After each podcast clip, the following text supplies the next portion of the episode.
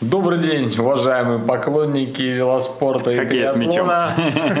Никто об этом не знает, за исключением тех людей, с которыми вы иногда ходите, возможно, в баню. К нам приезжают спортсмены с Москвы, с Питера, и они просто в шоке. Приезжали крутые ребята на крузерах, рвали там, ломали, короче, там, э, скандалили и били охрану. Вот в этой экспедиции случилось несчастье. Мы прилетели, нас там в аэропорту Сантьяго никто не встречает. Вот вам ключи от моего пентхауса, значит, отдыхайте. Первую ночь мы переночевали на газоне напротив аэропорта, попил из лужи. Обнаружили там э, ряд спортсменов, они сумели вписать даже умерших родственников. Такие случаи, конечно, меня очень сильно отпугивали.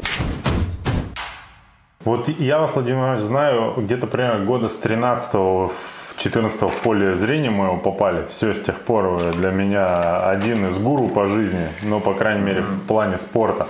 И я вас всегда застаю в ситуации, когда вы кричите «Добрый вечер, поклонники триатлона!» Значит, и э, всех развлекаете, организуете, что-то там агитируете за все хорошее против всего плохого. А я вот тут подумал, что я практически ничего не знаю о вас вот из прошлого. Вы человек, который видели э, спорт лю- любительский и не только, э, и в 90-е. Ну, я про 2000-е и дальше не беру. И, наверное, 80-е, да? Ну да. Вот. И, Нач- и начиная я, именно в эти годы. а я старею. Мне все это становится интересно, понимаете? То есть... э, К истокам хочешь, да? Вообще и- интересно. Потому что Коля пару раз там заикался про какие-то забавные случаи, связанные со спортом из его детства, связанные с вами. Это все дико как интересно. Мне кажется, никто об этом не знает, за исключением тех людей, с которыми вы иногда ходите, возможно, в баню. Я в этом круге не состою. Поэтому и не только я. Поэтому надо людей познакомить. Скорее всего, наши подписчики тоже, да? Да. Владимир Мусенко, 11-кратный Ironman, президент Федерации триатлона Красноярского края и покоритель самой высокой горы в Аргентине Аконкагуа. Меня э, несколько моментов, ну, таких прям ярких э, интересует. э, и, и хотел бы спросить, стартуют все? Вот помните, было движение э, у нас в Красноярске? Движение шапок, я бы его назвал. Движение шапок И, стартует. Весь город и не ходил. только, и не только. Мне город кажется, призовывал. движение охотников за автомобилем АК. Я бы его так назвал. Это было супер массовое движение, а, которое пропагандировалось и во всех уче- учебных заведениях, и даже, по-моему, в трудовых коллективах, насколько я Когда, это... когда это было? Вот когда оно зародилось, когда закончилось, и в чем смысл был этого движения? Вы же точно были и в нем, и как участник, и, возможно, даже как организатор. И наверняка на Ну, даче это- есть шапка у вас еще с одного из этих стартов. По-любому. Э, Ну, если поискать, наверное, да, но вообще-то зародилась в конце 80-х. Э, Инициатором, 80-х. инициатором этой идеи был э, Виктор Иванович Грузенкин, наш известный легкоатлет, мастер спорта международного класса, десятиборец. Именно с этой идеей он пришел в городской спорткомитет. И э, в то время, э, если сейчас, конечно, призами и различными медалями мало кого можно удивить, в то время вот как раз э, любой розыгрыш это было настоящее событие для города Красноярска. Я помню даже розыгрыш на стадионе Енисей во время хоккейного матча какой-то лотереи. Все это реально привлекало на трибуны дополнительных болельщиков, поклонников спорта. Ну и стартует все тоже использовала этот моме- момент для того, чтобы привлечь своих участников. Ну, действительно, это было определенным толчком для красноярцев, для ряда красноярцев, для того, чтобы заниматься физкультурой и спортом. Причем была хорошая поддержка главы города Петра Ивановича Пимашкова, который сам выходил, э, пропагандировал спорт, сам участвовал в каких-то мероприятиях. И тогда не было проблемы перекрыть. Есть фотографии с того времени, когда перекрывался Коммунальный мост. коммунальный мост, все движение закрывалось. Сейчас, честно говоря, какой-нибудь переулок в городе Красноярске, чтобы перекрыть, нужно затратить столько сил, издать распоряжение главы города, поставить 15 грузовиков, чтобы не прорвались те террористы и не взорвали этот э, спортивный микрорайон. А в то, в то время, значит, и люди бежали через мост. Единственный минус, э, вот того стартуют все, который остался такой, остался таким осадком в моей памяти и вообще в моей душе, это то, что много было, конечно, задействовано административного ресурса и э, есть приходили из-под Да, палки, приходили, приходили люди случайные, которые, может, и не остались в этом движении. И была определенная для отдельных структур, э, ну, такая мобилизация принудительная, там, вместо урока пойти на стартуют все.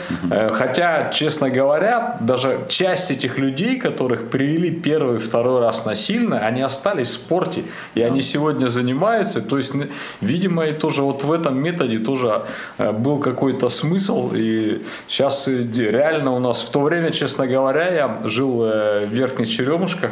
И, честно, мы со всех Верхних Черемушках вдвоем или втроем бегали. У меня была проложена трасса. И вот э, мой друг э, и сосед по дому, он говорит, я боюсь выходить на улицу один, потому что все показывают пальцем. Мне просто, честно говоря, неудобно бежать. И он только вместе со мной значит, су- сумел преодолевать эту дистанцию. Был такой момент, а сегодня ну, реально спорт и физкультура в моде. Сегодня реально люди смотрят и восхищаются теми, кто поддерживает физкультуру и спорт. Сколько тогда людей стартовало? Я помню кадры, когда и мне вообще по барабану весь ваш спорт был тогда, но я помню кадры э, перекрытого коммунального моста в Красноярске, где бежит просто московский марафон. Вот примерно бежит по э, коммунальному мос- мосту. Да, стартовали, стартовали тысячи, стартовали тысячи и участвовали в этом движении. Ну и реально, в общем-то, это движение имело определенный смысл и достигло определенных результатов. Потом все это трансформировалось, уже появились такие организации, как и КРАС, марафон и другие, которые сегодня поддерживают э, это движение. И, кстати, на сегодня вот удивительно, что у нас вот, э, по идее, Федерация легкой атлетики должна заниматься всеми этими направлениями, но им не хватает рук, они занимаются только профессиональным спортом, а сегодня есть определенное количество клубов, которые развивают массовую физическую культуру и делают гораздо больше, чем профессиональные структуры. Получается, смотри, здесь э, стреляли пушкой, э, получается, по воробьям, пытаясь завлечь в спорт людей. э, Силком. Там, миллион человек мы заставим бежать, из них тысяча останется и побежит. Насколько это Тысячи эффективно? осталось. Насколько это эффективно было, я, конечно, сейчас не знаю. Ну, э, других методов и способов, наверное, не было. Но по-другому, как людей заставить бегать э, в конце 80-х, 90-х, я не представляю. Нереально было, только за шапку. Но приоритеты были вообще другие. Я просто помню, э, я же жил с Владимиром Ивановичем как раз в Верхних Черемушках в этом же доме. И я Это мы точно могу, могу подтвердить, что бегать в 90-х в Черемушках было действительно физически опасно. Я спрошу про это тогда, да? Я тоже парень правобережный. э, У меня С Королева. Ну, я не с Королева, но Королева это за моим домом. Вот. Я примерно понимаю, что такое правый берег 90-х, вот, и все такое. Но тем не менее, э, верхние черемушки это вообще, это топ. Ну, как. Топ Да. э, в криминальном э, рейтинге 90-х. Ну, короче, да, это серьезно. Ну, не просто, в общем. И я вот сейчас думаю, вот наши зрители, которым сейчас, не знаю, там, э, сколько лет, может быть, 20-25, вы сейчас одели найковские тайцы обтягивающие, побежали по своему району, э, кто-то даже скажет, молодец, да? Раньше, в моем представлении, это было опасно для жизни. Да. Ну, то есть, если, не дай боже, ты, а, если ты бежишь, это вообще, ну, скорее всего, ты что-то украл и бежишь, да, допустим, или от кого-то бежишь. А если еще, не дай бог, ты надел что-то выбивающееся, э, ну, сейчас э, кроссовки розовые на мужчине, это нормально. Никто на забеге на тебя глазом не поведет. Вот. Ну, э, разве что, если, о, у тебя розовые вапрофлай, какой ты, наверное, молодец.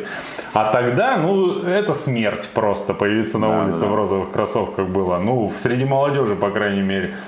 Как вы прорвались с вашим спортом? Как вы остались живы? Как вы остались Бегая живы? в черемушках в 90-х. Ну, я Как не это было? Расскажи. Нет, ну, насчет криминальных я не помню, конечно, моментов, их на- практически не было. В общем-то, просто единственное, люди смотрели как на странных людей э, в, в этой ситуации. Ну, тай, конечно, обтягивающие, значит, трико мы не одевали, их просто тогда и негде было взять. да, да, еще по, по этой причине, ну, поэтому одежда одежда была такая более э, демократичная и, может, не всегда спортивная. Я помню, что даже купить, купить кроссовки, э, есть, э, был в Красноярске, сейчас уехал, живет в Китае, такой легкоатлет Иван Смолин. Значит, э, он занимался легкой атлетикой, и э, я помню, как он просто сидел и клеил кроссовки. Причем клеил кроссовки из различных моделей, которые остались после... Он приехал, я работал на стадионе Пазл? Нисей. Нет, я работал на стадионе Нисей, и там хоккейная команда Нисей, это всегда была, в общем-то, топ-коллектив, который снабжался просто по специальной линии. И вот э, эти, эти ребята относили как- какую-то там часть кроссовок, и он случайно зашел на, на склад стадиона, выбрал несколько пар и просто с такими ошалелыми глазами, значит, что-то вырезал и потом сумел склеить себе пару беговых кроссовок, потому что реально, реально, значит, э, кроссовки, которые амортизируют, которые, значит, э, как-то, значит, э, сохраняют вашу стопу и не только стопу, а весь, значит, двигательный аппарат, таких не было, значит, ну, для, для бега были простые кеды или какая-то там аб- абсолютно непотребная Adidas обувь. трипо- Да, он занимался, да, он занимался серьезно. И, честно говоря, тогда выпросил у меня каких-то Значит, вот эту э, бывшую в обувь и сумел себе смастерить кроссовки и затем даже выступал в соревнованиях. Это был определенный дефицит и это, это, в, в общем-то это было несколько странно. Ну и я тоже сейчас, э, есть тоже легендарный легкоатлет в городе Красноярске, это мастер спорта по легкой атлетике Валентин Петрович Киреев, которому уже 91 год. Э, Он выполнил норматив мастера красномарафонской дистанции. Ну и опять же, вот он убил свои суставы. Он, у него, поскольку он занимался марафонским бегом, сегодня в 91 год у него великолепно еще работает голова. Он мне позванивает периодически по телефону, мы обмениваемся какими-то новостями. У него отлично работает сердце, воспитанное бегом и марафонскими дистанциями, но 90. абсолютно, абсолютно убитый суставы. Он ходит с костылем и с палочкой. Почему? Потому что как раз он бегал в кедах, значит, не было нормальной спортивной, спортивной обуви, и, в общем-то, вот таким образом он износил свои суставы. Слушайте, ну вот тут вопрос. А, Если вообще дедушки 91-летние, э, 91 год, чтобы им был, и чтобы у них были не изношенные суставы. Ну, есть такие вот. Я еще один пример хочу великолепно провести. У нас есть, пожалуй, уникальный человек в Красноярске. Это Александр Веретнов, которому в знаю. апреле исполнилось 92 года. И он еще участвует в спортивных соревнованиях. Причем человек э, знает массу стихов, сам пишет стихи, у него великолепно работает голова, появляется еще на соревнованиях. Это уникальное событие. А, и, ну, вообще, если так полистать вот возрастных спортсменов, у нас еще был шахматист, э, который работал на Красмаше, причем помощником генерального директора. Фамилия его была Зубков. Он в Советник, наверное, был. в 90, да, в 90, да, помощник, советник. э, И он еще в 95 лет играл в парке, в нашем центральном парке на деньги в шахматы и выиграл приличные Выигрывал, суммы. скорее всего. Да. Слушай, это, между прочим, сейчас модная тема. Сейчас самый популярный... Выигрывать на деньги. Один из самых популярных сериалов этого года, э, англоязычных, э, посвящен А, знаю, шахматам как раз. «Доход королевы». Может, слышали? Э, Дико слышал, популярный сериал, и там шахматы по-серьезному показаны, и эти темы там поднимаются. Так что шахматы сейчас опять в топе. Ну вот. А что? Ну вот э, давайте вернемся все-таки к «Стартуют все». Э, Он зародился, как мы узнали, 80, там, в конце э, 80-х, получается. А загнулось это движение, э, затухло где-то, мне кажется, в начале 2000-х. Ну, не да? сказать, что оно затухло, оно как-то трансформировалось. Оно все равно... Нет, э, ну именно под этим э, брендом тоже под, больше под, бренд- под брендом, под брендом, да, под брендом, да, значит, э, в общем-то, э, потом появились ограничения по, действительно, по бегу по улицам. Мне кажется, сменился мэр у нас. И стартуют все исчезли, много стартов, много стартов проводилось на улицу Дубровинского, вот по той проезжей части, которая сегодня просто заполнена автомобилями, а в то время просто приезжал представитель горспорткомитета, я как помню, Владимир Ильич Хадыкин, который немало, да, немало делал. Реально, при- привозил с собой там 5 фишек, ставил с одной стороны, ставил с другой стороны, короче, или люди бегали там. А там а что, проехать можно? Не, не, не, давай проедем приезжай, через час, через час, да? Да, не было таких перекрытий, и была на стартует все такая карточка. По этой карточке нужно было там пробежать в течение лета 12, я уж не помню, сколько это стартов, тебе ставилась печать, и потом ты участвуешь в лотерее, соответственно, получаешь шапочку, еще в лотерее можешь выиграть вплоть до автомобиля. Это, конечно, это все тоже завлекало и э, действовало на тех, кто хотел не только заниматься физкультурой и спортом, но и как-то имел какую-то корысть. А вот вы не знаете, а, когда происходил этот розыгрыш, реально люди выигрывали АКУ или подставной человек какой-нибудь? Нет, как там- все конкурсы 90-х. Реально, реально были розыгрыши. Просто единственное, я же говорю, этот конкурс еще один из минусов, вот как раз вот этого первого этапа, там был определенный формализм. Например, там давали какому-то учебному заведению, ну, грубо говоря, какому-нибудь ПТУ там или техникуму о том, что у них должно быть участников стартуют все такое определенное количество. Ну, не каждый преподаватель смог э, набрать это количество, и он просто там сидел у себя на учительском столе, у него лежал ряд карточек, и вот эти карточки сам, сам заполнял, сам заполнял, там сам э, все, это, все это отслеживал, там как-то, значит, ими манипулировал, и в итоге, ну, были такие ситуации, когда, в общем-то, один, один человек под разными фамилиями там участвовал в этом конкурсе, вот такие моменты были, и они выявлялись периодически. Заполнял это- лотерейные билеты. да, да, За да. чужих. Значит, э, вот такие, такие минусы были вот в этом движении. Потому что, опять же, вот сейчас приятно, что сейчас вот на серьезные мероприятия мы, э, это уже многих не удивляет, когда там за несколько часов там проданы все слоты. Значит, ну, там, например, там на, на веломарафон Кросспорт там в прошлом Важная году... Проданы. Да, Не про- розданы, да, да, а проданы. прош- Значит, в прошлом году мы там э, прода продали там за две или за три недели, значит, э, 600 с лишним мест. А в то время не то, что там нужно было ту карточку, грубо говоря, всучить участнику, и чтобы этот участник еще ходил, там были вот в этом плане проблемы, и делалось все для того, чтобы как-то втянуть.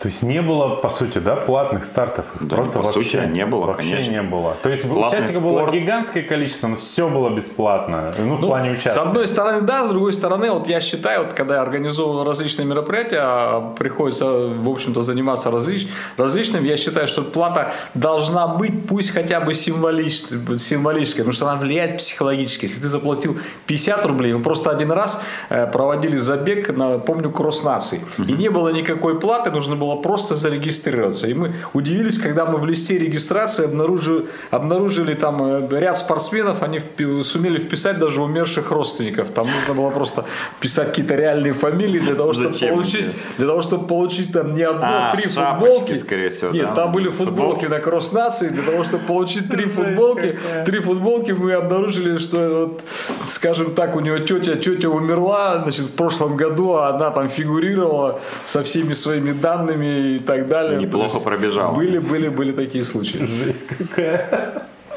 Но э, я думаю, вот все-таки платные регистрации это появились, наверное, там последние лет 10. До этого все равно все было как-то бесплатно. Вот мне просто интересно, если сейчас э, возобновить такую тему, а именно массово э, вовлекать трудовые коллективы, учебные коллективы в занятия спортом бесплатно, но при этом, чтобы еще были какие-то платные мероприятия уже с более там, качественным сервисом и услугами, а, был бы от этого толк. Ну вот, условно, если бы сейчас всех заставили сдавать ГТО, вообще принудительно везде, сейчас же это добровольно, да, насколько я понимаю, вот, и есть какие-то бонусы за то, что ты сдал ГТО. А если бы вот всех заставили сдавать ГТО, увеличило бы это количество занимающихся или нет? Не, ну здесь, я считаю, это то же самое, как э, должна быть платная и бесплатная парковка. Э, то же самое в этой ситуации, потому что, ну, не, не секрет, что сейчас у нас и определенное количество платных э, массовых стартов, да, но и не всем э, поклонникам, я об- об- общаюсь с разными слоями этой аудитории, и, честно говоря, не всем, особенно лю- людям в возрасте, людям в возрасте, значит, э, не все, и, и- и ряд Не всегда могут, да? не всегда могут заплатить, не всегда могут заплатить. И, и в этой ситуации, конечно, нужно в этом плане варьировать. Но вот если говорить о нашей федерации, федерации триатлона, то мы своей главной задачей ставим не зарабатывание денег, а развитие вида спорта. Поэтому у нас на сегодня в России, наверное, самые низкие стартовые взносы. Если посмотреть э, по, по всем стартам, которые проводятся, а мы проводим немало гонок. Но у вас э, ставка-то в развитии спорта получается основная, это на школах, на отделениях, ну, на воспита- воспитании детей и контрольных стартов, которые вы проводите. Ну, не только, не только детей, у нас много любителей, потому что, во-первых, пропаганда, не пропаганда, а вообще политика триатлона, она уникальна. Международный союз триатлона такого нет э, ни в одном виде спорта. У нас все соревнования, за исключением Олимпийских игр, проходят с учетом возрастных категорий. То есть это нормальные, нормально организованные соревнования, это все категории, только на Олимпийских играх, поскольку там есть квоты на профессионалов, э, там нет любителей. Чемпионат мира проходит, пожалуйста, за соседним столиком сидит там олимпийский чемпион, они все находятся в одной тусовке. Значит, э, на старт профи выходит в 13 часов, любители выходят там в 14 часов, потом вечером они встречаются, такого нигде нет, и в триатлоне это реально впечатляет и реально является движущим таким, э, такой мотивацией для всех, кто пришел в этот вид спорта. Мне интересно, почему ни один другой вид спорта не использует э, сочетание как раз вот э, любительского и профессионального спорта в одном месте в одно время. И может используют какие-то? Ну, потому что тут есть несколько причин. Если возьмем легкую атлетику, там понятно почему. Потому что э, соревнования переполнены по количеству участников. Триатлон это еще технический вид спорта. И несмотря на то, что любители допускаются, их все равно не так много. Тот же чемпионат мира это примерно 3000 участников из, ну, да. из коих 200 профессионалов, остальные 2800 любителей. Если мы возьмем легкую атлетику, а у нас на сегодня на марафонах собирается и 50, и 40 там, тысяч участников, угу. то здесь просто эти соревнования сложно и невозможно организовать. Ну, хотя отдельные виды спорта, наверное, могли использовать э, вот такой метод вовлечения, и он был бы успешен. Хотя вот у велоспорта есть тоже такая тема, что, допустим, перед э, какой-нибудь профессиональной гонкой всегда проходит, ну вот как Париж-Рубе, к примеру, mm-hmm. да, всегда проходит любительский э, заезд, тоже по этому же маршруту, чтобы любители могли проехать там трассу Парижа-Рубе, а потом стоять на обочинах и смотреть, э, как едут профессионалы. Ну, вроде же э, на Олимпиаде в Токио планировали, ой, нет, вру, Париже, по-моему, следующее, да? Париже, да, да, да. Планируют сделать э, накануне вроде бы марафон, марафон для любителей, да. Ну, вот это легкая идея. атлетика опять. Получается, в легкой атлетике сильно это развивают и считают это важным. В триатлоне считают это тоже там важным, ну, в велоспорте частично, а в других видах спорта профессионалы отдельно, любительские старты, либо вообще их нету. Кстати, в очень многих видах спорта, мне кажется, нет любительских стартов. Либо, ну, это очень разные места, очень разное время проводится. Раз уж про, вело, про велоспорт заговорили, а, может год назад, может раньше, Коля прислал в чат видеозапись. Угу. В чат, ну там, тусовочный один. Какой-то чат. Да, прислал, значит, видео, где Коля с таким же голосом, но маленький мальчик, еще практически а. юноша, после соревнований по велоспорту э, дает Даю интервью. интервью на острый татш. Да, да, на острый татш. Э, и там же, по-моему, в этом же репортаже да, видел да. комментарий Владимира Ивановича Мусиенко. А, значит, вы сейчас, я вас не видел э, за последние, сколько я вас знаю, лет 6 или 7, ни разу не видел, чтобы вы были э, не гладко выбриты. Вы всегда при параде сейчас. Там на вас усища а Лукашенко такое, значит, ну вообще другой человек просто. Расскажите про те времена. Ну ладно, усы опустим, как бы, вы их... Э... В том репортаже еще было и падение Владимира Ивановича. А завалил его, я даже прямо сейчас помню, ну, кстати, Шахов, по-моему. Кстати, Владимир Иванович с тех пор э, сильно лучше-то не научился управлять велосипедом. Он любит упасть Да, я помню этот момент. Ну, прежде всего, Коля, да, Коля был перспективным велогонщиком, не все про это знают. И да, причем э, приглашался на просмотр на уровень сборной России. Э, таких у нас было, я помню, Чекунов, значит, Трегубов. Проходили они там определенные сборы. Мы надеялись, что они закрепятся в сборной России, но там, в общем, была большая конкуренция, по крайней мере, шанс такой был. Поэтому в этом плане, значит, э, тоже, я думаю, что Коль, нам тебя, одна, тебя в интересная, позвать интересная страница, которая, которая была в у профессионала Трегубова. Так. Ну, а что касается той гонки, то, ну, действительно там осталось в памяти, и потом хорошо осталась видеозапись. Мы в конце концов выяснили, что действительно, э, видишь, ты прав, я был виноват в том падении, короче, э, хотя и, интересно было посмотреть на эти кадры. Ну, а если вернуться к началу вопроса насчет там усов и бороды, просто, значит, в молодые годы всегда хочется быть несколько старше, поэтому у меня была, была борода и усы, потом я бороду сбрил. А сколько ну, вам с возрастом, было с возрастом, ну там, наверное, Ну, было 30, 20, ну 33, 22, в 23 районе года назад. 30, 30, 30 там и так далее. Значит, сначала, сбри... Как сначала ты, и носишь я. усы и бороду, Скорее, как потом сбриваешь бороду, потом сбриваешь усы, ну и так далее. Становишься Ну, всегда, всегда хочется быть э, моложе. тогда вы это, пытались сказать старше, сейчас Да, молодец, да, да, да, да. Такая, такая. Расскажите, а, вот э, э, я еще чуть-чуть помню, хотя уже слабо, потому что к спорту не имел отношения, и на острове э, Татшевом не бывал тогда практически. А вы бывали. Никто не Для на многих- острове Татшев тогда. Ну да, для многих э, из э, зрителей, которым сейчас лет поменьше, чем нам, они не знают, что там было. А это был, по сути, ну, такое поле-лес, да? Ну да, Лесопо- был- ну, не знаю, был как-то. пустырь, пустырь. Лесополоса такая непонятная с э, пробрешенными с Место травой для бомжей и собак. Да, и еще, единственное, потом его начали оживлять, я помню, там гонки проводили, дрэг-битву даже там проводили в свое время Да. и все прочее. Расскажите, что это такое было и в- э, как там спорт обитал в то время? Не, ну мост запустили, появился остров, и э, на этом острове было хорошее велокольцо с нормальным асфальтом. И как сейчас помню, мы измерили, да? измерили это велокольцо 3 километра 300 метров. И первый триатлон, который мы провели, этот был первый триатлон вообще во всей Сибири, и, соответственно, в Красноярском крае он был проведен 14 мая 1988 года, как раз на острове Татышев. Но мы не использовали тот водоем, который есть на острове Татышев, мы плавали в бассейне, затем переезжали, то есть был такой небольшой перерывчик ме- между видами. но Длинная остальные, транзитка. да, остальные два этапа мы как раз добивали на острове Татышев. Ну и потом тоже, поскольку это была хорошая площадка, площадка, которая расположена, можно сказать, э, чуть ли не в центре города, поэтому там пробовали свои силы. И была и, и дрейк-битва была одна, причем не одна, по-моему, две было там Да. дрейк-битве, как, как минимум. И были Я различные помню, виды спорта, которые... был. Да, которые ладно, вы заходили- вели Вместе с Владимиром Заходили? Перекотиным почти все. Обалдеть. Ну да, да, было, был такой момент, там, Обалдеть. э, да, был на подтанцовке Владимира Перекотия, чем и горжусь.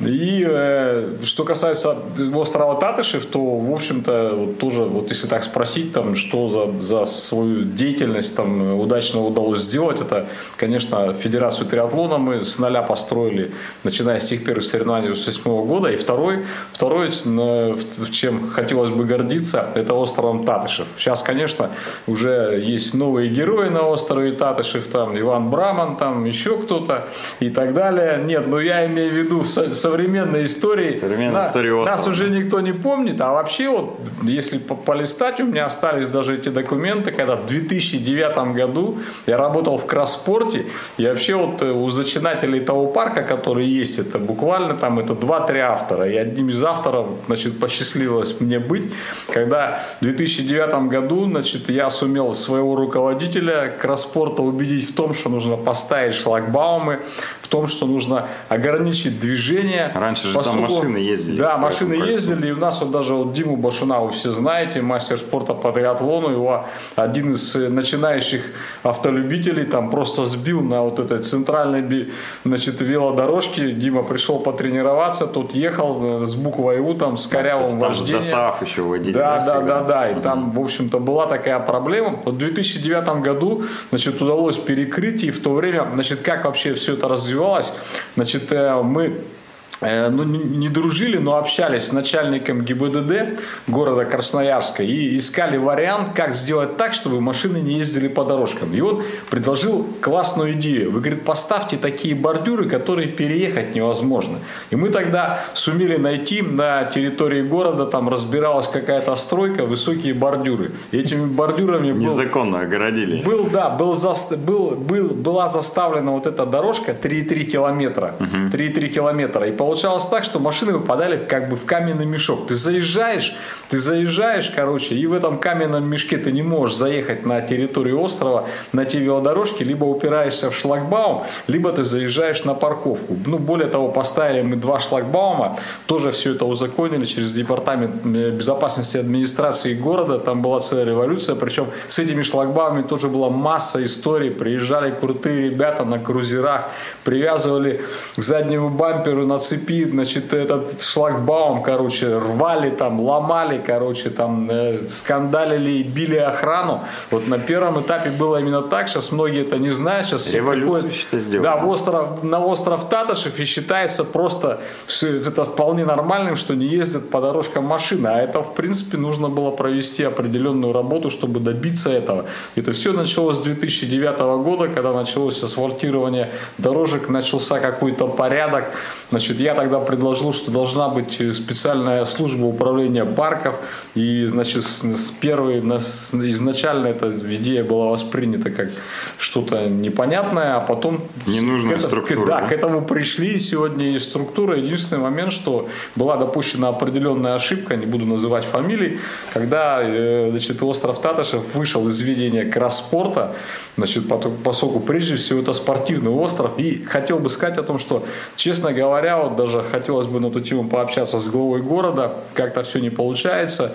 Значит, на мой взгляд, э, в Красноярске нужно поддерживать остров Татышев именно как спортивный. Во многих городах России есть парки. Парки есть разные, но спортивных парков нет, потому что сюда мы видим, к нам приезжают спортсмены с Москвы, с Питера, и они просто в шоке от того, что есть такая спортивная зона. Угу. И именно нужно именно вот этот стержень, эту основу, именно развивать спортивный парк, а потом все остальное, елки там, собаки там, прогулки, это должно быть уже быть на втором, на третьем плане. И вот мне здесь кажется, вот не совсем правильно идет политика. Ну, в частности, вот меня пригласили несколько месяцев назад на обсуждение значит, э, концепции развития вот этой парка. Я предложил сделать отдельное велокольцо в восточной части острова, на которое бы катались спортсмены. Масса людей хочет серьезно заниматься спортом, не просто. На сегодня спортсмен, выезжающий на велодорожку, это, честно говоря, очень большая опасность, если он не застрахован, что он сегодня может не вернуться после после тренировки. Нужно сделать специальное отдел, отдельное велокольцо. Меня вот на этом совете, который сформировал э, пути развития острова, высушили и больше не приглашали. Э, я понимаю, понимаю Спасибо, почему, потому что масса была важно. противников, масса была противников, потому что в этой, а тут, мне кажется, нужно правильное, совсем другое развитие, и как раз спортивный стержень должен быть на первом месте. А у нас часто вот это на сегодня зажимается. Я хотел еще э, сказать всем, кто когда-нибудь катался, бегал э, на острове Татышев, участвовал в соревнованиях. Э, вот я к своему студу достоверно не знал, что вы были из автора, одним из там двух-трех, сколько там было, авторов идеи создания Татышев парка по сути. Поэтому все должны поставить Владимиру Ивановичу лайк срочно. Ну, в общем-то, да, мы, наверное, Сейчас все об этом забыли, но это было именно так. А, кстати, я, я знаю одну историю, Давай. когда а, строили центральную, по-моему, самой первой дорожки, это центральная же появилась, центральная, ага. центральная аллея, и закончились деньги а в определенный момент и дорога не была а, до конца достроена. Да, это была интересная история, да, извини, я перебью, хочу рассказать. Э, в то время я работал в Краспорте, э, и приехав на остров, мы решили потренироваться с Игорем Авдеевым, уже зарядили велосипеды, в этот момент раздался звонок из приемной главы города, значит, и э, мне сообщили это о том, что глава города Петр Иванович Пимашков едет на остров Татышев потренироваться. Точнее, мне было сказано, дан был телефон, велено ему позвонить. Мой руководитель, руководитель Краспорта в этот момент был в Москве, поэтому мне пришлось э, здесь э, выступать значит, в, качестве человека, который значит, должен дождаться главу города. Я позвонил Петру Ивановичу, Петр Иванович, а где мой велосипед? Я говорю, Петр Иванович, да здесь стоит, сейчас я приеду. Я с другу своему говорю, ты, пожалуй, езжай, мне же надо сопроводить главу города. И вот мы, Петр Иванович приехал, быстро переоделся, он, кстати, легок был на подъем и, в общем-то, всегда мог проехать э, определенное количество километров. Там в этой ситуации мы едем, крутим педали, он мне говорит, слушай, а вот здесь вот справа отсыпана, отсыпана пара километров дорожки, а почему асфальта нет? Я говорю, так, Петр Иванович, деньги кончились, да? Ты давай-ка ко мне в понедельник э, с письмом. В понедельник я был с письмом у Петра Ивановича и появились еще несколько километров асфальта. Вот так решались вопросы по развитию острова. И именно поэтому... Не в бане, а на велодорожке. да, да, именно поэтому, в общем-то, как раз вот в первые годы было сделано очень много. И сейчас мы просто уже э, продолжаем развивать этот э, уникальный парк. И многие люди вот действительно не знают то, что это было не так просто начать. Я уже не говорю о том, что разные структуры боролись за остров, не буду называть эти структуры. Значит, но и в то время Краспорту удалось одержать не только победу, но и сделать такой подарок э, всему городу. А что там могло быть? Ну, была борьба, да, за Ну, была борьба изначально, изначально, изначально, структуры, да? Да, изначально, изначально, значит, э, там э, хозяйничало управление зеленого строительства, которым нужно было спокойно поливать Э, поливать деревья, которые там посажены, чтобы по, по дорожкам, на дорожках никого не было. И первое время они все это в штыки воспринимали, предъявляли нам какие-то претензии, считали, что их теснят. Как потом мы посмотрели документы, выяснилось, у них вообще даже документы на землю не были оформлены, поэтому Краспорт быстро значит, все сделал и оформил всю землю острова Татышев под э, свою структуру, свою структуру и, в общем-то, управление зеленого строительства потихоньку потихоньку, потихонечку вытеснили на край, на край острова. Остался а... один коттедж. Да, да. В котором я мечтаю жить, кстати. Да, да, да, прикольно. С утра ну на и... тренировочку, хоп.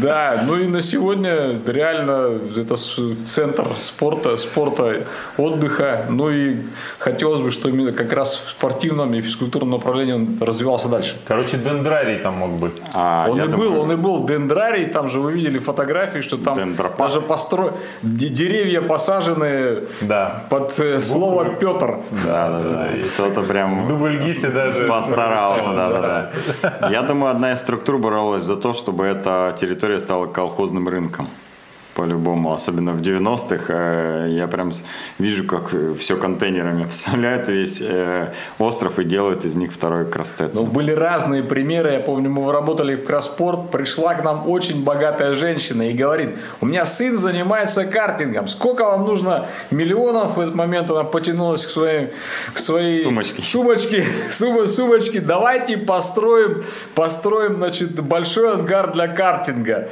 значит, давайте вы, вы выделяйте мне кусок земли, значит, и у вас там через 6 месяцев появится центр картинга. Э, потом были еще разные проекты, я уже не говорю про торговые, значит, многие атаки удалось отбить, и все-таки остров развивается, но вот очень жаль все равно еще раз, что он ушел из, э, из-под эгиды Караспорта. Давайте немного отойдем от э, местной тематики. А, хотелось бы поговорить, э, мне вот интересна одна тема, а, восхождение на самую высокую, да, по-моему, гору, если не ошибаюсь. Название не буду сейчас говорить. Акон, Аконкагуа. Да, сам ее назовет, э, потому что я всегда, когда я называю, матерюсь. А, расскажите про этот опыт, потому что вы с альпинизмом же вроде не связаны. А, а это серьезная гора, на которую там требуется и подготовка, и экипировка, и вообще в принципе, как вы туда попали, это же было там в советские или там начало России и российских да, годов. 93 год был. А, ну то есть это перестройка самая, да? А да, ну, как вы вообще туда попали? Перестройка, перестройка ну, закончилась. С 91 по 93 Короче, лютые времена это были. Да, Ну, да. Я работал в спортклубе «Несей». Это был один из ведущих спортивных э, клубов города Красноярска, если Как не самый. триатлета сейчас. Если, если да, если не самый, если не самый значимый, и у нас там было несколько видов спорта, которые, в общем-то, шагали во главе этого спортивного движения. Это, соответственно, хоккей с мячом, это альпинизм, это вольная борьба. Значит, в то время генеральный директор э, завода «Красмаш» Виктор Кириллович Гуполов все это то всячески поддерживал. Ну и поскольку работал в спортклубе, альпинисты э, предложили мне поучаствовать в одной из экспедиций. В 92 году была экспедиция, тогда значит, э, только-только открылись границы, и в 92 году э, мы вместе с, с альпинистами организовали поездку в Непал для восхождения на восьмитысячник Тхаулагири. Это один из 14 восьмитысячников планеты. И в то время было действительно довольно непросто организовать, когда альпинисты одного спортклуба, а наш альпинизм красноярский в то время достиг такого уровня, что уже все горы, которые были на территории СССР, были покорены, нужна была какая-то новая, всё. новая ступень. Проблема была в деньгах, чтобы выехать в Непал, но, к счастью, один немецкий альпинист влюбился в красноярского мастера спорта Ирину Миллер, и мы на этой основе любви А. Я организовали, вот организовали российско-немецкую экспедицию на Тхалагире. Значит, э, ну, во главе всего этого движения стоял э, мастер спорта международного класса Николай Захаров, значит, э, наш э, ведущий организатор нашего спортклуба. Значит, была собрана экспедиция, и мы поехали на восхождение на Тхалагире. Я Ну, и не с- думал, что наш подкаст будет про любовь на самом деле. Интернациональный любой. Да, да, да. Ну, нем- немцы заплатили за гору 10 тысяч долларов. В то время это были большие деньги. Но мы получили соответствующий пермит значит, на восхождение над Халагири. И Это разрешение какое-то? поднимались, да, разрешение, чтобы подняться. Значит, э, причем подразумевалось, что красноярцы топчут тропу, вешают веревки, а потом все вместе поднимаются. Но э, в, в этой экспедиции случилось несчастье на высоте 7000, по-моему, 800, 7200 метров во время ночевки э, умер один из участников экспедиции, не- немец э, Хюберт. Э, и ну, к тому времени э, он уже первая часть экспедиции успешно завершилась. Пять красноярцев поднялись на восьмитысячники. И как раз осталось, чтобы немецкая группа из э, пяти альпинистов поднялась. Но немец погиб. Немцы все же попытались. В то время, я помню, был определенный совет. В, в ро- в российских экспедициях есть такая традиция, если происходит гибель одного из альпинистов, экспедиция сворачивается. Но немцы сказали, деньги уплачены, мы должны э, сработать на Я всю смотрел кассу. подкаст с Волком, он говорил, что если происходит какое-то ЧП в группе, то э, подъем не засчитывается. У них есть такое правило, что если ну там или погиб, или там условно ногу даже сломал, все, подъем не засчитывается. Это именно спор- про спортивный э, альпинизм, если идет речь. Не, ну здесь тоже спортивный альпинизм, т- в общем, Возможно, поэтому просто они решили дальше не продолжать, да? Что Нет, э, ЧП там, есть? там уже русские, наши, э, наши красноярцы уже поднялись, остались немцы. А. Но, тем не менее, решили идти до конца, но немцев сломала психологически вот эта гибель. Причем э, Хьюберта оставили значит, там э, в одной из трещин, его не смогли спустить, поскольку была высота. Кстати, тоже интересная судьба. Мы потом вернулись Кат- Катманду, прилетела из Германии жена Хьюберта вместе с сестрой. У них интересная судьба. Они обе француженки. У сестры тоже муж был экстремал, и парашютист разбился значит, на, вот тоже в одной из приклю- приключенческих поездок. И вот э, две сестры, в общем-то, стали вдовами довольно молодом возрасте. Такое произошло. спортсменами. Да, и там, и там мы. Но еще тоже был положительный момент Ну, вы в этой ходили, в экспедиции. эту экспедицию? Я был в этой экспедиции, я был менеджером, я там искал спонсоров, я там вел э, 80 портеров с грузами. Наши, наши ребята сначала уже когда топтали тропу, я встретил в Катманду немцев и вел немцев, э, соответственно, в базовый лагерь, который был на высоте, э, не помню какой ну, 5 высоте. Тысяч, наверное, Нет, не 5 тысяч, там Пониже? 3000, 3800, по-моему, метров. Вместе с, и тоже также нанимал портеров, там несли мы грузы и все такое прочее. И в той экспедиции мы еще познакомились еще с одними интересными людьми. Пришла экспедиция из трех человек, это чилиец Христиан Агири и с ним две румынки. Значит, э, две эти румынки погибли, значит, э, они ушли в горы, и мы были Вчера, последние. Помнишь статистику? Последними, Смотрели, сколько кто, гибнут в горах? кто- да, кто их видел, кто их видел, потом тоже на нас выходили их родственники, мы там рассказывали. А христиан он себя плохо чувствовал. В базовом лагере у него ломила голова, он вообще никуда не ходил. Там, если я там поднялся до 5700, и, кстати, кстати, там тоже в то время занимался полиатлоном, многоборьем, ну, и имел определенную физподготовку, и как раз вот Николай Захаров, он тоже так на меня поглядывал, так идем, идем в одной связке, он мне говорит, а у тебя, тебя не тошнит, а у тебя, значит, э, тебе не хочется там поли- а, постоять, отдохнуть, постоять, отдохнуть, но в принципе, в общем-то, мой организм все это переносил, я поднимался, поднимался там на 5700, где мы переночевали в пещере. А вот с христианом мы познакомились, он был из Чили, и наша дружба завязалась, и на следующий год мы с Николаем Захаровым вдвоем полетели в Чили, там тоже была целая поездка, полная приключений, М, мы прилетели, нас там в аэропорту Сантьяго никто не встречает, значит, э, мы первую ночь, э, а мы ожидали, что тут же там будем э, э, собираться для, для подъема на Аконкагуа, именно это была цель поездки, значит, на э, первую ночь мы переночевали на газоне напротив аэропорта э, в Сантьяго, причем интересно тоже летели, интересно летели, там нам необходимо было четко уложиться в лимит весовой, так я помню, когда я входил в самолет, у меня, значит, на мне была где-то пуховая куртка, на ногах у меня были альпинистские ботинки, это типа горнолыжных такие пластиковые ботинки, из кармана у меня торчали металлические кошки, это только так мы уложились в тот, ли- разрешали, в тот, в тот лимит, нет, ну в тот лимит, который, значит, был, был разрешен, все остальное было в багаже. Ну и прилетели, прилетели мы в Чили, нас э, потом мы нашли этого христиана Агири, причем нашли мы его, значит, в квартире, он лежал весь переломан, он попал в автоварию, говорит, я вам отправил факс, как вы ничего не получили, зачем мы прилетели. Это какой э, год был? Это был 93 год. А у вас еще не было факса, просто вы не приняли, да? Ну, факс был, факс был, но, к счастью, он потерялся, и мы прилетели.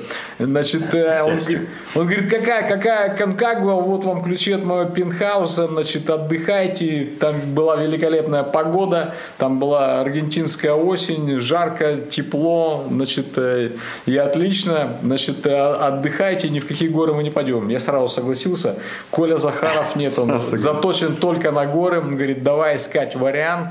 На следующий день мы разыскали аргентинское посольство, пришли туда, значит, очень сомневаясь. В то время было сложно оформлять всякие визы, думали, пока запросят с места работы, пока опросят соседей, там это может не один год пройти. Но тем не менее, Пешком, конс- пешком, аргентинский консул сказал, заплатите по 12 долларов в соседней сберкассе, и у вас утром будет виза аргентинская. Мы получили аргентинскую визу. Христиана также он лежал в гипсе после автоаварии, оставили и пошли вдвоем в горы. Значит, э, пришли на гора, перед, гора, перед базовым лагерем был шлагбаум, за восхождение нужно было заплатить 1000 долларов, за проживание в базовом лагере, по-моему, 40 долларов, у нас было только 40 долларов, мы заплатили, но тем не менее там... э, Сказали, мы просто поживем, восходить не будем. да, обманув всех спасателей, так получилось, что перед нами не поднялись, короче, не, подня, не поднялись американцы, за нами не поднялись немцы, мы четко поднялись на гору, там все нормально получилось. И, ну и тоже здоровье мое выдержало, хотя там тоже было определенное испытание. У меня после восхождения на 6960 метров, это вершина а, Аконкагуа, значит, по, при спуске вниз у меня произошла раскоординация, то есть голова абсолютно трезвая, а тело колбасит, как будто я пьяный. И мы потом чуть спустились, и я вот так шатаясь, значит, э, мы полежали в палатке, мы как раз ночевали на высоте 6300 метров, попили чайку, потом все восстановилось, и пошли мы вниз. Ну, остались хорошие впечатления, и там я вообще боюсь высоты там, но э, а, Значит, Анды это такие горы, на которых нет, э, они старые, старые горы, довольно, скажем так, покатые. На них Не надо, не да. нужно было навешивать веревки, да, нужно было единственное, что надеть кошки на ноги, поскольку там был такой ледяной фирн, по которому мы поднялись на гору. Ну и так. То есть вы вдвоем поднимались, Мы получается? вдвоем поднимались, с нами еще один норвежец присоединился, который, Нелегал. который удачно, удачно нас пофотографировал на вершине. Вернувшись мы на гору, сказали спасателям, что мы никуда не поднялись, поскольку надо было платить, короче. Но тем не менее остались великолепные фотографии. Но вернувшись в Россию, нам было уже Да, что представляешь, рассказать. у Владимира Ивановича есть фотография э, с горы высотой 6960 метров. Э, фотография в 93 году сделанная. В принципе, по-моему, в то время Явно сделать фотографию телефон. было сложно. Ну, кто его знает, может быть, в Норвегии тогда уже телефоны были. Nokia, например. Это жесть вообще. Я не знал вообще. Вот я не могу понять, а, то ли это чересчур легкие горы какие-то, что Владимир Иванович без специальной подготовки туда поднялся, то ли э, Владимир Иванович супер э, способности какие-то Ну, имеет. то, что у него суперспособности-то это сто процентов. Не, ну еще у меня, короче, инструктор был Николай Захаров, то все-таки мастер спорта международного класса, и мы там не просто, у нас там были... А, он несколько были- раз на Эверест поднимался. А, да, у него три, три, три раза он был в экспедиции на Эверест, вообще у него в активе 5 восьмитысячников. Э, Эверест он это не тоже- самая сложная гора, кстати. Да, ну, Аконкагуа, конечно, для него это было, что у нас там сходить на первый столб на Как столб. на татших покататься. Как на татших Ну, покататься. и, конечно, он тоже, значит, у нас был, был, пока мы жили в базовом лагере, нас был акклиматизационные выходы в парочках для того, чтобы мы как-то адаптировались, то есть он это все хорошо продумал. И там был тоже еще один случай, вот этот Кристиан Агири, который нас ра- разместил в своей квартире в Сантьяго, он говорит, все, что в холодильнике, там все, что в шкафах, это все, все ваше, мы А вы открываем холодильник. 93 год, Да. вы открыли холодильник, Не, мы- а там новый мир. Нет, нам нужно, новый мир это одно, второе, нам нужно ехать в горы. Мы открыли холодильник, стоят красивые банки, написано, написано на испанском и нарисовано мясо. Мы сгребли эти банки, в базовый лагерь приходим, открываем, а это томатная паста. И, в общем-то, честно говоря, вот, честно говоря, вот восхождение на Аконгуа, оно еще было очень голодным. Я вот реально, я шел, я просто мечтал, чтобы вернуться с горы, съесть, съесть, съесть обыкновенный сникерс. Именно поэтому вы, когда организовали веломарафон Кросспорт, решили, что там пунктов питания не будет. Может, быть. Если уж э, на семитысячника на пасти может зайти, то 100 Вот. километров точно может. Владимир Иванович, давайте э, в честь вот этого события, о котором вы рассказали, разрешим на веломарафоне Кросспорт один пункт питания с томатной пастой. Просто будет Мы помидор на подумаем, подумаем. Это круто. Нам, кстати, повезло в прошедшем году с веломарафоном. Мы как раз попали в это окно. И я Окно счастлив, что мы, что мы его провели, хоть не с тем количеством участников. И приглашаем всех на веломарафон Кросспорт 2021, который будет 5 июня 2021 года. И он точно будет. Ну, как у вас, кстати, прогнозы вот на 21 год по поводу соревнований? Когда э, точно можно будет проводить там какие-то э, достаточно массовые мероприятия? Потому что сейчас же есть ограничения или нету? Нет, ну что касается спортивных соревнований, в Красноярском крае нет ограничений, то есть соревнования можно проводить, есть э, определенные моменты, которые нужно соблюдать, И там внешние осмотры, там недопуск больных на, на соревнования. Э, В этой ситуации у нас спортивный календарь удается реализовывать, хотя не скажешь это про соседние территории. У нас, вот, например, Томский марафон переносился несколько раз, но так и не смог попасть в разрешенную зону. Но что касается прогнозов, то давать прогнозы сложно, ну реально, значит, э, ну, в общем-то, коронавирус это серьезное заболевание, и даже я сам переболел, за- заразившись э, на работе, значит, 16 октября, и, честно говоря, я не скажу, несмотря на то, что, э, в общем-то, на сегодня уже восстановился, но непростое это заболевание, и в этой ситуации лучше, конечно, беречься, дистанцироваться и соблюдать все меры. Ну, получается, что российские старты э, практически все прогнозируют, что будут. А, там и организаторы, и участники соревнований, э, все рассчитывают, что в 2021 году в России выступать будет где. А вот за рубеж, как думаете, получится в 2021 году куда-то съездить? На Ну, какой-нибудь Ironman, например. Тут надо смотреть, как будут открываться страны. Все, конечно, все зависит от динамики. Честно говоря, вот когда нам говорили, что будет вторая волна, мы отмахивались. Какая вторая волна? Нам уже хватило при- Хватит тех первой. приключений. Да, хватит первой. Тем не менее, в этой ситуации оказалась вторая волна еще гораздо мощнее. По крайней мере, вот сейчас смотришь на своих друзей и знакомых, э, ну уже процент переболевших очень большой. Владимир Иванович, Iron Man, раз уж сказали. А Я, когда узнал о вашем существовании, главный факт, который до меня доносили, это человек, который э, сделал там На тот момент я не 8, помню 9, сколько там, 8, 9, 10, потом, по-моему, 11, да, становились. 11 айронменов, причем чуть ли не каждый год подряд. Я еще не понимал, что такое айронмен, но все равно думаю, ну, наверное, молодец. Ну вот. А, Во-первых, расскажите, ну если можно коротенько, а, с чего вдруг вы полезли в это дело, во-первых, это раз. Второе, 11, ну это прям дофига, даже по нынешним меркам, когда люди иногда по 3-4 Долгое ну, время у. Владимира Ивановича был рекорд по Да. количеству стартов. Э, Потом, конечно, профессиональные атлеты его обогнали, делая и по два, по три последнее. старта в год. Там. Да, ну и последнее, почему остановились-то?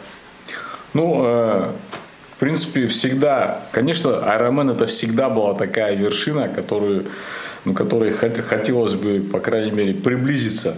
И у нас э, самые первые триатлеты, которые прошли эту дистанцию, это был 1991 год, Транс Эстония, когда пять красноярцев поехали, лишь трое увидели финиш. И я вспомнил кто это был? те воспоминания, это были Искандер Шахов, э, Он до сих пор бегает быстрее меня. да, вот он был первым. ему 60. Это был Андрей Воякин. э, Это, это был Олег Цыбин. К сожалению, его нет в живых, поскольку человек очень много экспериментировал со своим здоровьем, но и, к сожалению, э, закончил все заболеванием раком, э, хотя, в общем-то, был такой интересный, уникальный человек. И еще два, как раз вот я говорил про Ивана Смолина, который тренер по легкой атлетике, его сняли за то, что он не уложился в лимит плавания плюс велосипед, и была Тамара Батуринская, которая тоже э, не уложилась в этот лимит э, и не дошли они до финиша. В то время сейчас у нас есть батончики, сейчас у нас есть методики, сейчас все гораздо проще. Тогда только томатная паста была, и то только в Э, Чили. Ну, не томатная паста. Тогда, банк. тогда они привязывали там, значит, мешочки с изюмом, там, с курагой, с курагой, перемешанной Тушенку. с медом, да. Вот в этом плане было довольно сложно. Не было никаких рекомендаций, как готовиться. Не было там ни пульсомеров, ничего. То есть они готовились по наитию, но, честно говоря, они в тот 91 год, они так э, хватили, значит, э, драйва, что осталось несколько просто запоминающих А там историй. В дистанция, частности, прям формат был там формат, формат четко был. Эстония была одни- одна из первых стран, которая начала проводить эти соревнования. Транс Эстония, то знаменитая гонка. Ну, один пример приведу. Ну, Андрей Воякин, например, он проскочил один из пунктов питания. Значит, и, причем там трасса, она была не, не закольцована, она была с одного, он- она заканчивалась в городе Таллин. Она была, не помню, где она стартовала, но заканчивалась в городе Таллин. Она была четко, То есть она четко не, не промеренная. радиальный был, а вот... э, Да. точки А в точку Ну и Б. как они говорят, в общем-то, пришлось им двигаться против ветра. Это раз. И второе, значит, вот э, я говорю, один пример, это Андрей Воякин, он проскочил пункт питания. Следующий пункт питания, он знает, что он будет через много-много километров. Вот Андрей остановился, значит, и попил из лужи. И только благодаря этому сумел до- достичь следующего пункта питания. То есть люди, люди были неординарные. А вот Олег Цыбин, которого, к сожалению, нет живых, у него получилась другая. Тогда не было, значит, карбоновых велосипедов, не было этих топ-марок там. ор- Не было трусов с памперсом. Э, да, э, ну нет, с- п- трусы с памперсами были, но они были Замшевые. не... Там были отдельно трусы, Но отдельно я бы не назвал это памперсом. Да, значит, так вот, у Олега Цыбина был обыкновенный велосипед Стар шоссе, и на этом велосипеде сломался шатун. Но любой другой бы просто остановился и закончил гонку. Олег заехал в какие-то эстонские гаражи, нашел какого-то пьяного эстонского сварщика. Значит, э, Олег был мастером на все руки, он взял у него сварочный агрегат, приварил, приварил, значит, кусок педали, значит, к этому шатуну, сел на велосипед и дошел и уложился во все лимиты. Он был один из тех трех, а Олегу в то время было уже под 50, ему было 40 с чем-то, и, был один из трех, кто доехал до финиша. Э, ну и, конечно, вот такие, такие случаи, конечно, меня очень сильно отпугивали. А Искандер Шахов рассказывал, который был первым аэроменом, он просто, значит, ехал-ехал, э, решил, значит, присесть в кустах, э, а потом он очень долго не мог встать, потому что ноги согнули и никак... Разогнуться. Да, да, да, да. Не могли. И вот эти жуткие истории долгое время отталкивали. А потом в 93 году, я не помню, то ли я с кем-то поссорился, что-то у меня был какой-то такой... Я решил просто... Э, где-то я накосячил, я решил просто наказать себя. Думаю, как наказать себя? А вот дай-ка я заявлюсь на Аэромен. В то время с России ездило, вот реально, если посмотреть статистику тех лет, если сейчас уже сотни, в то время с России выезжало на преодоление аэроменской дистанции со всей э, э, многогранной России там по 3-5 человек. И мы в 2000 третьем году заявились э, в Венгрию на дистанцию Аэромен. И поехали, поехали втроем от Красноярского края. Значит, э, и в то время еще мне очень повезло. Я нашел просто, э, перерывая англоязычные издания, нашел рекомендации известного американского тренера Гейл Берхард. Значит, как там все было расписано по неделям, как готовиться. И вот это мне очень-очень помогло. Причем эта программа... Называется книжка гонка. Да, программа называлась... 13 часов, да? Да, программа называлась 13 от 13 часам, от 13 за 13 недель к 13 часам. Да, от 13 так. недель к 13 часам. То есть за 13, имели, имея определенную базовую подготовку, ты можешь за 13 недель подго- приготовиться. К Ironman, чтобы финишировать за 13 часов. Да, ну 13 недель. 13 недель. Но если ты занимался цикликой, ну, то вот по этой книжке там есть четкий план на 13 недель подготовки как раз гонки. И якобы она тебе гарантирует результат 13 часов. Ну, реально, это, наверное, один из счастливых дней моей жизни, всей жизни. Долго, когда Ой, я преодолел... Когда нашли книжку или когда финишировал? Нет, когда финишировал на дистанции Ironman, была э, жара, страшное в Венгрии, было в тени, э, было в тени плюс 34 градуса, был очень жаркий день. Тем не менее, удалось четко разложить силы по дистанции. И, по-моему, первый, первый раз я там прошел за 12 часов 34 минуты. Не Книжка помню, сработала. Не, пом, не помню точно, не помню точно. Был первым из красноярцев. И реально там было очень много переживаний, таких вот и драматичных моментов в этой гонке.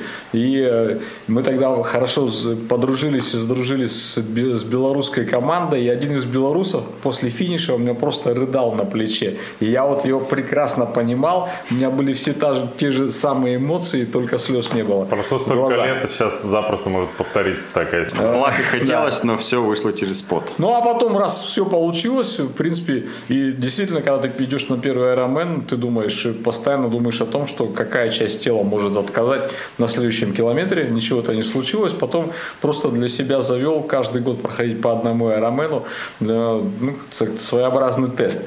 Ну и почему остановился? Значит, э, ну, я не скажу, что я остановился. Еще, может, э, в принципе, Пос, э, я, я так думаю, вернусь на эту дистанцию. Ну и тоже э, э, в принципе, не, не все старты были, не все старты были, э, получилось, как получились, как задуманы, но тем не менее, вот лучшее время получилось в 2012 году, 10.35 в Швеции. 10.35? Э, причем э, причем у меня есть э, такой соперник Красноя, красноярский Андрей Шарыгин, с которым мы почти ровесники. И вот мы с ним постоянно сражаемся на всех, безусловно, соревнованиях. Я помню тоже в Швеции. Андрей выплывает за мной, догоняет меня на велосипеде, поехали. Значит, я говорю, нет, езжай, нет, езжай. Значит, я Нельзя по своим темпам, и поэтому здесь вот очень правильно выбрать правильный темп. В гонке, значит, на беге на 12 километре я его догнал. Ну, что, Побежали, сказали. Догнал, значит, Побежали. по- постучал по его попе, побежали, но час, час я у него выиграл. Я В итоге уверен. чем получил большое удовольствие. Э, Что вы очень хотели бы, чтобы вот про эти 10 секунд, когда его, его на беге обгоняли, сняли документальный фильм. Не, а там, кстати, был... Крис Маккормак в, этой, гонке был один драматичный момент. Вот все шло классно. Я смотрю, я двигаюсь просто по рекордному для себя времени. На 10 или на 12, э, 10-12 километр бега меня просто обрубило. Вот реально. Резко появилось чувство, желание упасть э, на обочину и просто полежать, и не, не вставая. В этой ситуации дотянул до первого питательного пункта ближайшего, выпил значит, э, кока-колы и заправил, точнее съел гель с кофеином, повербар, это лучшие гели, значит, и запил его кока-колой, и просто вот организм как будто начал, такое ощущение, как будто просто силы вливаются в каждую мышцу. Я потом на каждом пункте питания повербар, кока-кола, повербар, кока-кола, и Владимир Иванович, получился Power Bar не обязательно было вот Кока-Кола Не-не, сработал. э, больше, больше повербар, потому что там был кофеин. И вот, в принципе, так все Сейчас нормально все пьют получилось. ко- э, Кока-Колу и Red Bull. Смешивают, э, и она, в принципе, заменяет Ну да, Power Bar, кстати, получается. там же энергетик. да. Я Ну, потом- Ironman свой тоже бежал, э, есть уже ничего не мог, а Кока-Кола и Red Bull. Red Bull заходили отлично. Поэтому здесь, да, подобрать именно свое, свое питание. Но вот первые годы, там, 2003-2004, мало людей выезжали на различные гонки. Ну, и как-то хотелось выделиться через среди триатлетов. А я вот что-то не, тоже- недопонял. Смотрите, вы сказали, э, сказали, что 5 человек ездили на дистанцию. Это 91 год. 91 год. А Три дошли до финиша. Да, а вы э, в 2003, да? Да-да-да. Сказали? И я, вы сказали первый красноярец. Я не Нет, нет, первый красноярск это Искандер Шахов. Я шестой по В счету. 91 году. Я шестой, Всё, шестой по счету, и где-то в России, вот если взять там новую историю России с 91 года, я, по-моему, 20 или, или там 22 где-то вот такая, такой по счету Ironman в России. Сейчас, конечно, уже там в этом Тысячи списке, уже, да. да, тысяча, но вот в этой тысяче, короче, я там в, в первых 25. Круто. Так получилось. Ну ладно, давайте, наверное, потихоньку закругляться. Э, У И так меня уже много времени забрали. Несколько вопросов. Я Владимир понял, Иванович, на тренировку по-любому надо. да, я понял, что это все дико интересно, за раз не управиться. Надо будет через годик Вторую Владимира часть. Ивановича, когда мы состаримся уже с тобой, Владимир Иванович будет Слушай, мне кажется, молод. я знаю, почему Владимир Иванович сейчас не выступает на Ironman, а готовится. А Он ждет перехода в более возрастную подгруппу, где он точно сможет выигрывать и и вставать на тумбочку. Потому что там, знаешь, э, чем старше, тем конкурентов меньше становится. Но по они естественным причинам. там все, Но да. кто остается, они, конечно, вообще, ребята да-да-да, вообще. суровые. Но вот у Владимира Ивановича я же э, периодически участвовал э, или наблюдал за стартами, где э, Владимир Иванович участвует. Вот это вообще, как будто ему 12 лет, вот ей-богу. У него такая, как сказать, азарт глаза. какой-то нереальный. Я уже думаю, господи, я в душе мне, наверное, 90 по сравнению с Владимиром Ивановичем. Я спокоен. Доеду, доеду, не доеду, не доеду. Победишь, проиграешь. Ну, как. Он, так, так, сейчас, так, вот Шарыгин, все, я тебя вижу, все, погнали, давай, давай, давай. Мне кажется, Владимир Иванович до сих пор э, выписывает номера своих конкурентов, э, чтобы знать, Да? э, кого Бывает- бывает в поле такое, видимости. Вот это азарт вообще. Да, да. Ну, это Но драйв. это двигает, я бы, кстати, людей, которые занимаются спортом, разделил на, на две категории. Там можно разную сделать э, классификацию. Вот люди, которые, значит, э, есть масса людей, которые занимаются активно спортом в молодые годы, да, они так наедаются. Я знаю признанных мастеров, сейчас ему говоришь, давай там пробежим там лыжный, лыжный марафон. Да нет, все, уже нет никакой мотивации, если там особенно человек участвовал там на каких-нибудь чемпионатах Европы, чемпионатах мира. А я поздно начал заниматься, начал заниматься в 21 год. Значит, э, и в этой ситуации, если ты пришел именно в этот, в этот период, то ты будешь заниматься всегда, потому что без этого ты уже не мыслишь жизни. И таких много людей, которые приходят в 30, 40 и 50 я встречал, которые некоторых, очень многих заставляет именно какие-то погрешности здоровья. Значит, э, начинать заниматься и, в общем-то, они долго продолжают быть в нашем движении. Нам надо записать еще, я думаю, не одну передачу, Миша, потому что там есть истории про Camel Trophy, Я не спросил про а, хоккей с про мячом. автопутешествие в Беларуси и хоккей с мячом. Да. Да, поэтому кепку придется, я наперил специально, придется придержать до следующего раза. Очень круто, Владимир Иванович. Кстати, сколько у тебя кепок, Миша? Вот мне интересно, я смотрю ваши эфиры и не- могу А на самом деле сосчитать. И не могу сосчитать. Э, Я совсем недавно на этот вопрос отвечал. Да? А, Я пропустил этот Дело момент. в том, что э, первая моя кепка, которую я помню, появилась буквально ну, лет пять назад. Ну, может, там 7, не знаю, у меня. До этого просто в Красноярске не было кепок моего размера. Вот эти ну, так называемые снэпбэк, или как это называется? Ну, короче, большие вот эти размеры с плоским козырьком. Их не было. Я, у меня большой размер головы, и в детстве я очень хотел носить кепку, но ни одна не налазила. Они на мне э, или натягиваешь вот так, и они по-уродски смотрятся. И у меня не закрытый гештальт. Теперь я пытаюсь вообще все кепки, которые все налазят, А наверстать. сколько кепок-то Ну, все-таки? штук, ну я же некоторые выбрасываю, они потому что После срок эфир годности- прошел, выбросил, нет, эфир срок прошел, годности выбросил. есть. Ну, живых сейчас штук 8-10, наверное, где-то так примерно. Ну, не знаю, я или я мало эфиров У смотрю. вас кроссовок Короче. больше, я думаю. Он их просто чередует и через 8 эфиров покупает еще одну, А, а, ну, ту первую так одел, так одел наоборот. Да, да, да. Понятно. Все, ладно, всем Спасибо, Владимир. Иванович. спасибо. Вообще офигенно. Я как в детство попал.